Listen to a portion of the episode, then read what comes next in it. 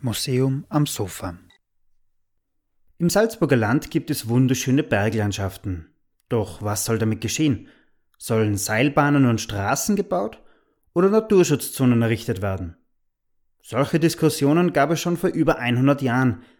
Einem Kärntner Unternehmer wurde das zu bunt. Er kaufte kurzerhand den Großglockner und ließ eine Schutzzone errichten. Die Diskussion war damit aber noch lange nicht vorbei. Herzlich willkommen beim Museum am Sofa, dem Podcast des Salzburg Museum. Mein Name ist Josef Kirchner und wir begeben uns heute wieder gemeinsam in die Geschichte Salzburgs.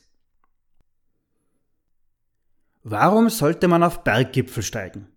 Bis ins 18. Jahrhundert wäre wohl kaum jemand auf die Idee gekommen, aus reinem Vergnügen auf Berge zu wandern. Im 19. Jahrhundert änderte sich das schrittweise.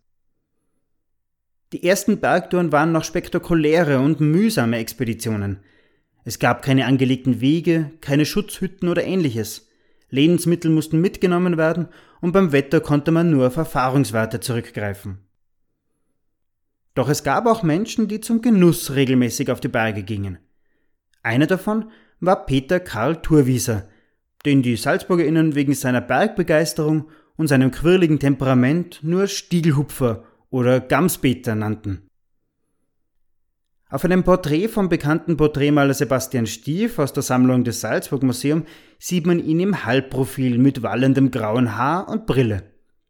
Auf einer Fotografie aus der Museumssammlung ist er mit dicken, schweren Büchern in Szene gesetzt.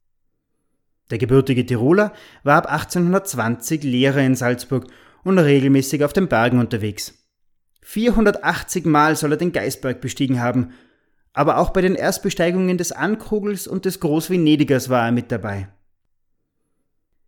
Und auf die Frage, auf welcher Seite der Gipfel des Großglockners liege, hatte er eine Antwort parat. Zitat Bin ich auch ein guter Tiroler und noch mehr Salzburger, wahr bleibt wahr, der Glockner ist ein Kärntner. Eine Randbemerkung. Thurwieser war auch im Alter nicht ruhiger als in seinen Jugendjahren. Er bezog eine Dachwohnung in der Nähe der Kollegienkirche, beschäftigte sich dort mit meteorologischen Messungen und hielt ein gutes Dutzend Hühner im Dachboden.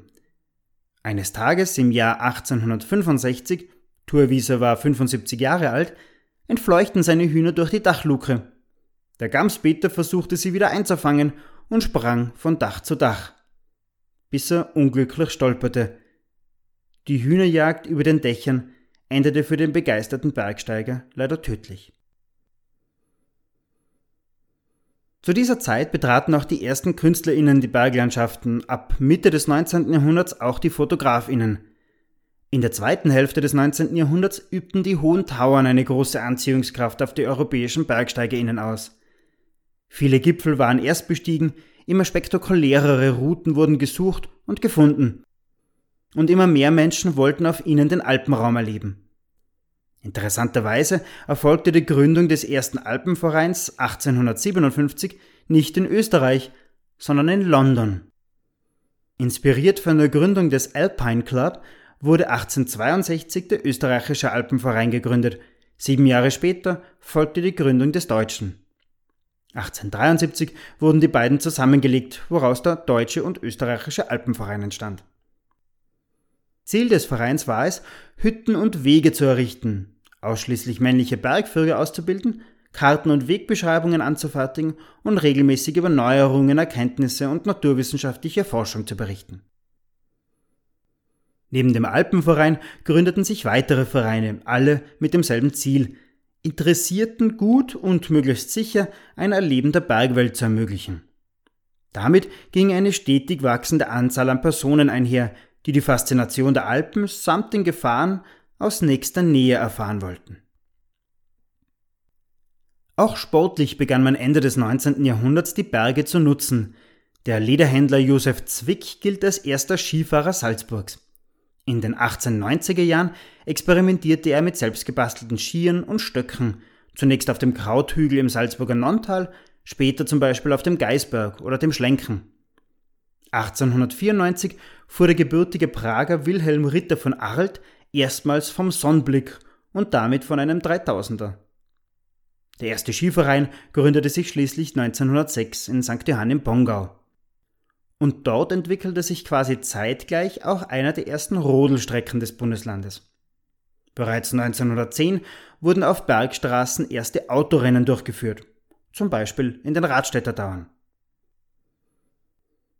Aber je stärker man die Bergwelt beobachtete, desto klarer sah man am Ende des 19. Jahrhunderts die Veränderungen, wie das Verschieben der Waldgrenze oder den Rückgang der Gletscher. Das konnte und kann man auf den Gemälden und Fotografien über die Jahrzehnte des 19. Jahrhunderts erkennen. Die Zeit ab der Jahrhundertwende war geprägt von wirtschaftlichen Interessen auf der einen Seite und Schutzbestrebungen auf der anderen.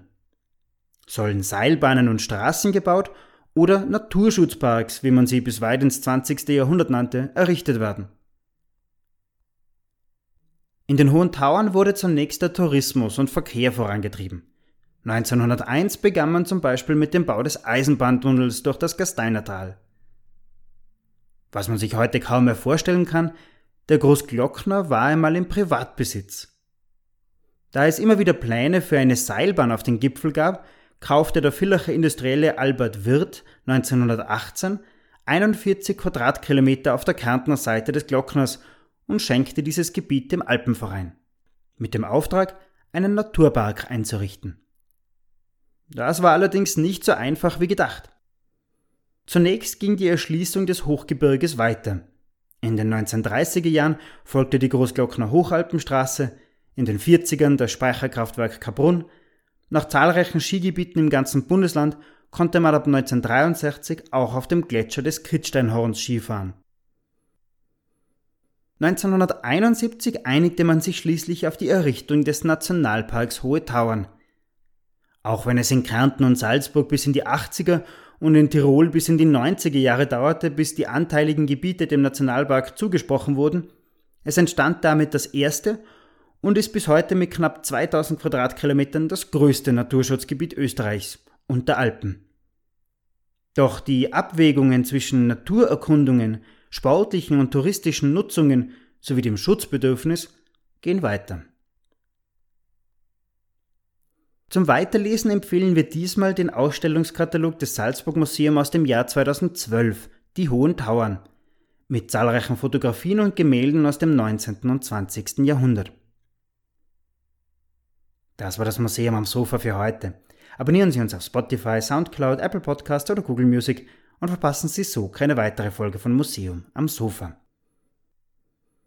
Eine Besonderheit Salzburgs ist, dass hier nicht nur zahlreiche bekannte KünstlerInnen geboren worden sind oder hier gelebt haben, es waren und sind auch Jahr für Jahr beeindruckende Persönlichkeiten zu Gast in Stadt und Land.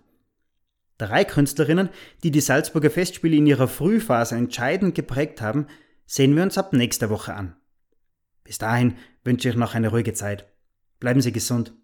Stay safe. Stay tuned.